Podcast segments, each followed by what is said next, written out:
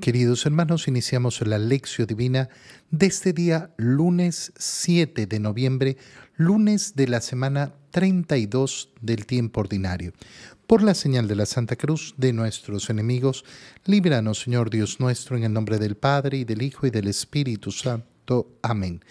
Señor mío y Dios mío, creo firmemente que estás aquí que me ves, que me oyes, te adoro con profunda reverencia, te pido perdón de mis pecados y gracia para hacer con fruto este tiempo de lección divina.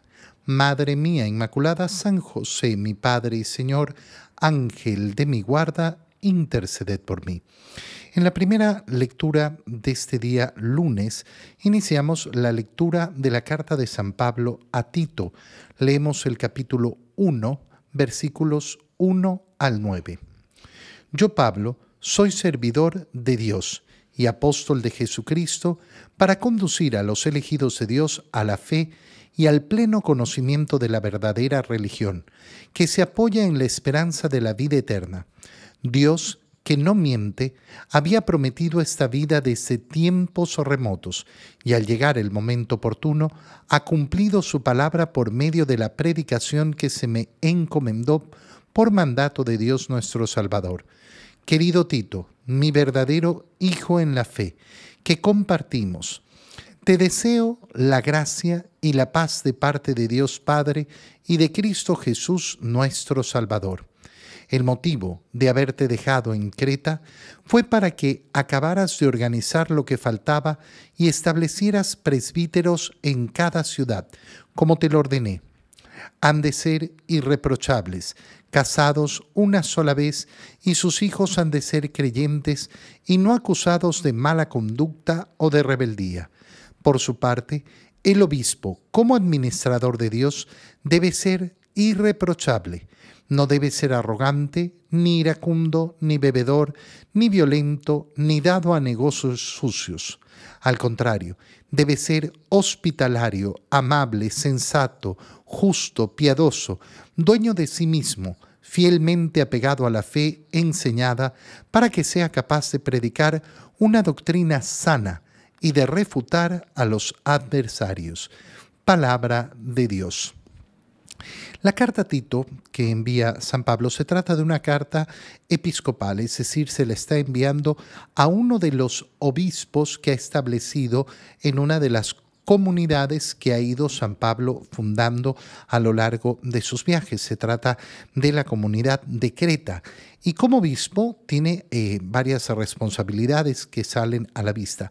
La carta inicia con la presentación de Pablo o lo que llamamos el saludo, pero es un saludo bastante particular el que utiliza en esta carta porque establece su misión. Yo, Pablo, soy servidor de Dios y apóstol de Jesucristo. Servidor de Dios, ¿qué significa? Que me dedico a hacer la voluntad de Dios, que mi trabajo principal, mi ocupación principal, lo que mueve mi corazón es servir a Dios.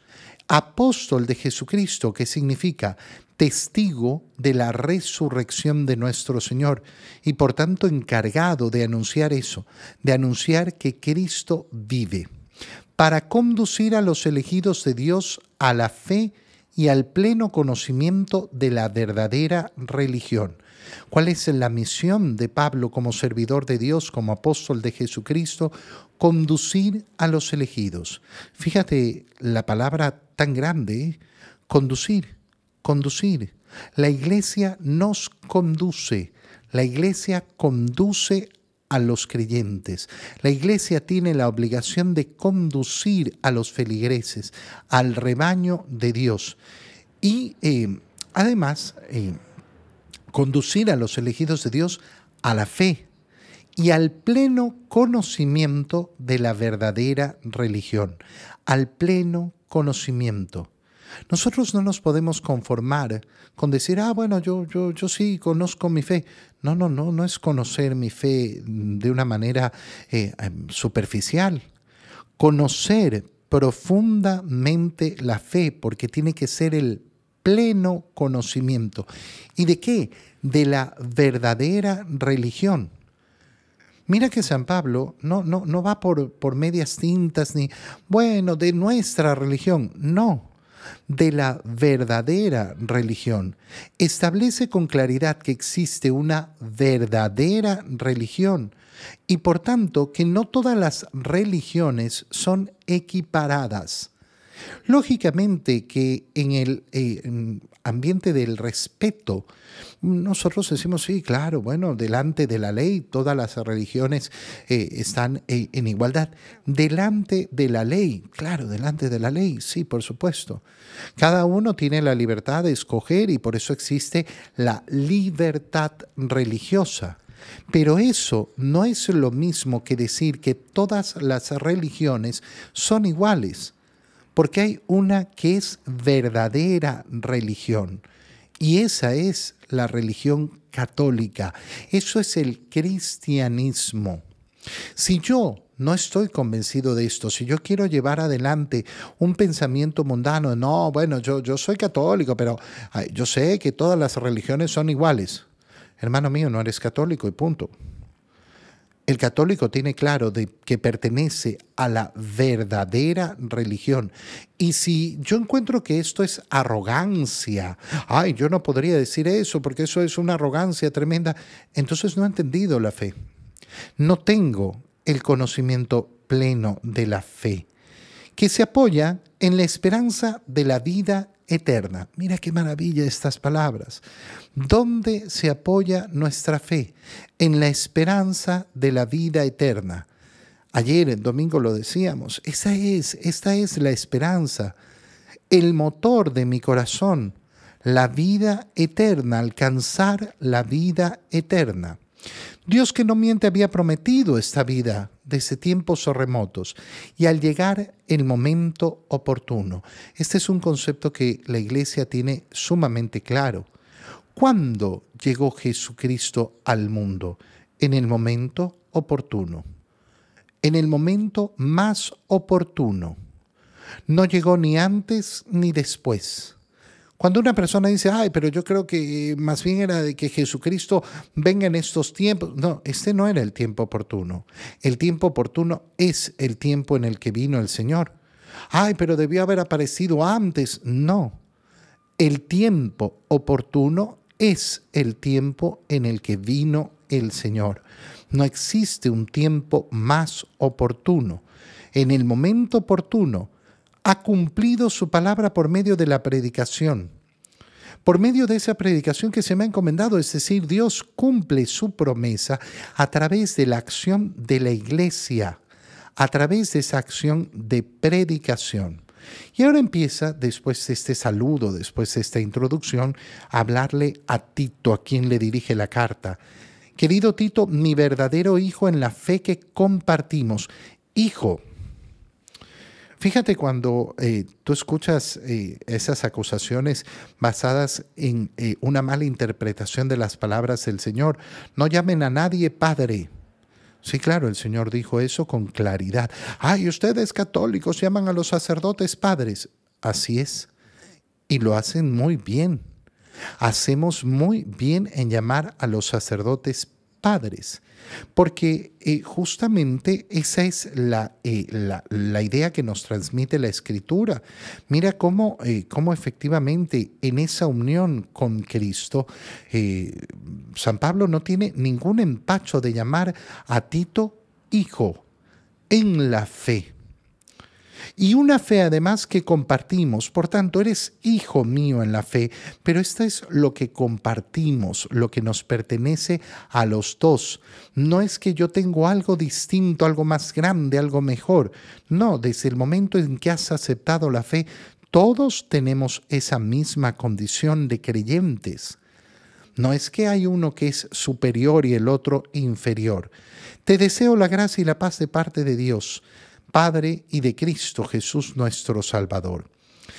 El, el motivo, perdón, de haberte dejado en Creta, ahora le comienza a explicar el motivo por el cual lo dejó eh, ahí radicado en Creta y no lo siguió acompañando. Fue para que acabaras de organizar lo que faltaba. Qué precioso esto. Lo ha dejado como obispo para organizar, porque la iglesia necesita organización. No van a faltar las personas que dicen, ah, no, es que eh, no debería existir la iglesia, sino una fe que vivamos así al aire. No, no, de ninguna manera.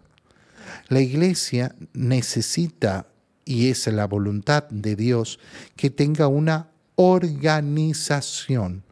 Por eso es una institución.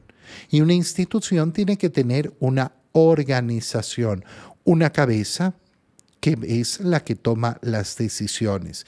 Y fíjate bien, para que tú organizaras, para que vayas poniendo en orden las cosas y establecieras presbíteros en cada ciudad. ¿Quiénes son los presbíteros? Los presbíteros son lo que nosotros llamamos los sacerdotes. Eh, yo soy un presbítero. ¿Qué significa? Que he recibido el orden sacerdotal en el segundo grado. El orden sacerdotal tiene tres grados. El diácono, el presbítero y el obispo. El obispo es el verdadero y pleno sacerdote. Y ese sacerdocio de Cristo que ha sido traspasado por sucesión apostólica a los obispos, se transfiere en grados a los diáconos y a los presbíteros. Por eso un presbítero no puede hacer lo mismo que un obispo. Un obispo tiene prerrogativas que son distintas, eh, diversas. Para que pongas presbíteros en cada ciudad, ¿cómo te lo ordené? ¿Y cómo deben ser esos presbíteros? Irreprochables irreprochables. Por eso es que nosotros como comunidad cristiana no solo tenemos que pedir por la santidad sacerdotal, sino que además tenemos que exigirla. Una comunidad tiene derecho a exigir que sus sacerdotes sean irreprochables, que sean efectivamente santos, que caminen el camino del Señor como deben hacerlo. Casados una sola vez Mira, aquí aparece un tema que es a veces complejo. Ay, pero ¿y, los sacerdotes al inicio eran casados? Sí, pero fíjate eh, en ciertas cosas. Casados una sola vez y sus hijos han de ser creyentes y no acusados de mala conducta o rebeldía.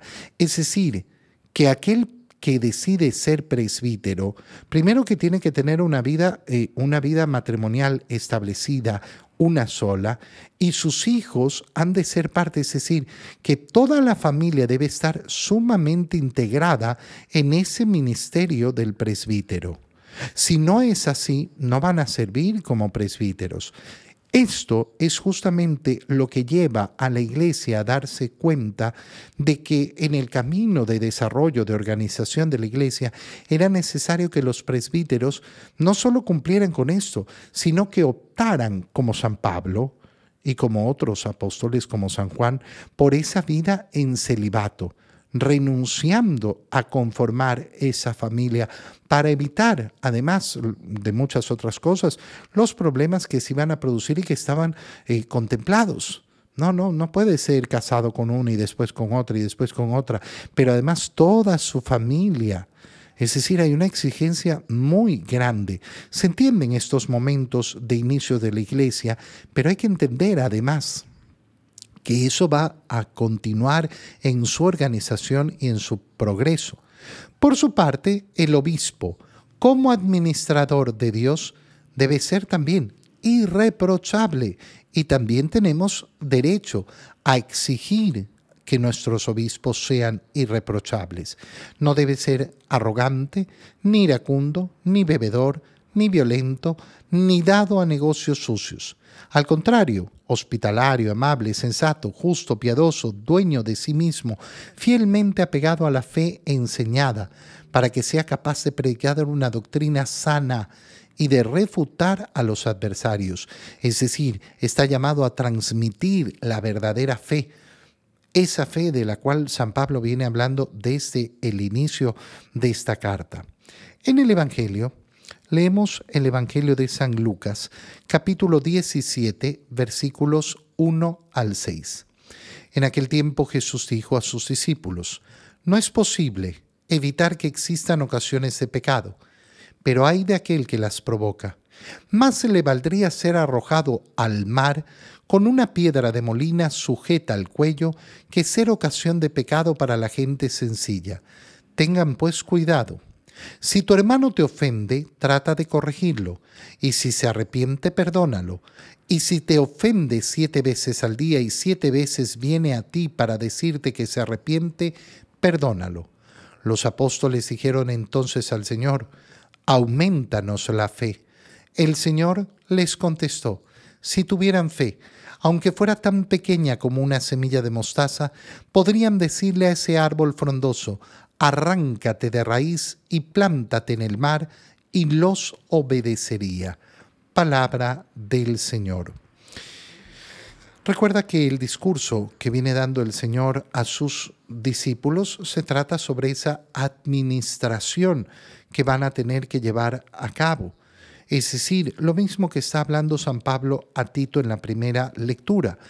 Y eh, se refiere a los escándalos. La traducción que hemos leído nos dice, no es posible, no es posible evitar que existan ocasiones de pecado. No es posible evitar que exista el pecado. Eh, la traducción más exacta es, eh, es imposible evitar el escándalo. El escándalo ocasionado por el pecado. Por tanto, la traducción lógicamente es correcta. El escándalo ocasionado por el pecado. Escándalo es eh, una piedra que causa el tropiezo. Y por eso dice, pero hay de aquel que las provoca. Es decir, hay de aquel que provoca esas ocasiones de pecado.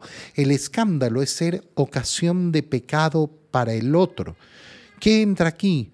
No solo esa actitud pecadora, sino cómo esa actitud pecadora de los discípulos del Señor puede causar en otros la pérdida de la fe, el alejamiento de la fe porque vemos, ay, pero este que eh, eh, es sacerdote y mira lo que hace.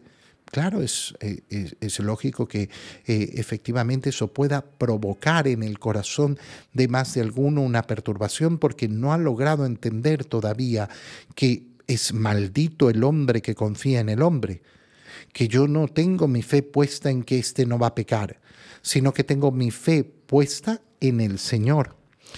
A ese, en todo caso, más le valdría ser arrojado al mar con una piedra de molina sujeta al cuello que ser ocasión de pecado para la gente sencilla. Tengan pues cuidado, les está diciendo a sus discípulos. Tengan cuidado. Cuidado de ser ocasión de pecado para el otro. Cuidado de alejar de la fe al otro. Mira, más te valdría amarrarte una cuella de molino y tirarte al mar que lo que te va a suceder, porque el Señor dice eh, que eso es lo que está diciendo, no voy a pasar por alto esta situación, no voy a pasar por alto el que no se respete verdaderamente eh, eh, la fe de los demás. Si tu hermano te ofende, trata de corregirlo. Si se arrepiente, perdónalo. Perdónalo. ¿Se arrepintió? Perdónalo. Es decir, yo cuando tengo la posibilidad de no perdonar cuando me piden perdón, nunca. Me pidieron perdón, pues lo perdono. Pues lo perdono. Y si te ofende siete veces y siete veces viene a ti para arrepentido eh, pedirte perdón, perdónalo. Pero Señor, y mira las palabras que vienen de los discípulos porque son tremendas. Los apóstoles dijeron entonces al Señor, aumentanos la fe. Padre, no tengo capacidad de perdonar. Pide aumento de tu fe. Porque el problema no es un problema de qué tan grande fuiste ofendido. El problema no es un problema si tu corazón eh, es grande o pequeño. El problema es un problema de fe. Perdona nuestras ofensas como también nosotros perdonamos. Si yo creo en la redención, si yo creo en el perdón de pecados que me ofrece el Señor, entonces voy a entender por qué mi corazón tiene que estar abierto al perdón. Aumentanos la fe, porque si esto es lo que tenemos que hacer, necesitamos más fe. Y el Señor les dice, así es, si ustedes tuvieran fe, aunque fuera tan pequeña como una semilla de mostaza, podrían decirle a ese árbol frondoso, arráncate de raíz y plántate en el mar. ¿Quién quiere que un árbol frondoso se arranque de raíz y se plante en el mar? Y aquí vemos cuál es la imagen que está usando el Señor. La imagen del pecado que parece arraigado, enraizado. ¿Cómo con la fe podemos transformar? ¿Cómo eh, la falta de perdón, el odio, el resentimiento puede estar enraizado? ¿Y qué lo, qué lo, qué lo va a sacar de su tierra, de su raíz? ¿Qué lo va a desenraizar? ¿Qué va a lograr que esto que parece inamovible se mueva? Este corazón que está petrificado en el odio, en el resentimiento, en la falta de perdón, la fe. La fe es la que va a lograr transformar ese corazón. Te doy gracias, Dios mío, por los buenos propósitos, afectos e inspiraciones que me has comunicado en este tiempo de lección divina. Te pido ayuda para ponerlos por obra. Madre mía Inmaculada, San José, mi Padre y Señor, Ángel de mi guarda, interceded por mí. María, Madre de la Iglesia, ruega por nosotros. Queridos hermanos, que tengan todos un muy feliz día.